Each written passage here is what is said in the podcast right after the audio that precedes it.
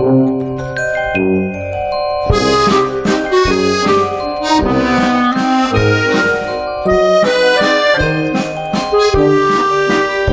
¿A quién indultas esta mañana, Bueno, le impresiona mucho a uno la muerte de Javier Imbroda y no porque hubiera razones para sorprenderse. La ferocidad de cáncer lo había convertido en un anciano frágil y titubeante. Ya sabemos que las largas enfermedades son asombrosamente breves, aunque no malograra el cáncer la sonrisa del entrenador de básquet. Y no es cuestión aquí de renegar del político moderado, inteligente y sensible que fue Imbroda en las filas de Ciudadanos y del gobierno andaluz, con sus galones de consejero de educación. ¿Dónde si no?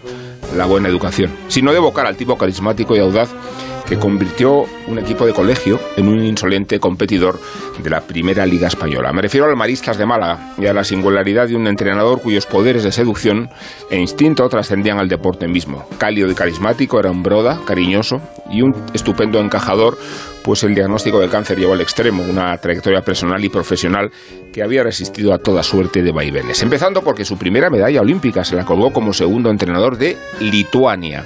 Imbrodas se le llamaba, a la lituana, Imbrodas, o porque tuvo que defenderlo la policía cuando la afición del Caja San Fernando de Sevilla, donde también entrenó, no le toleró que emprendiera el camino de seleccionador de baloncesto nacional.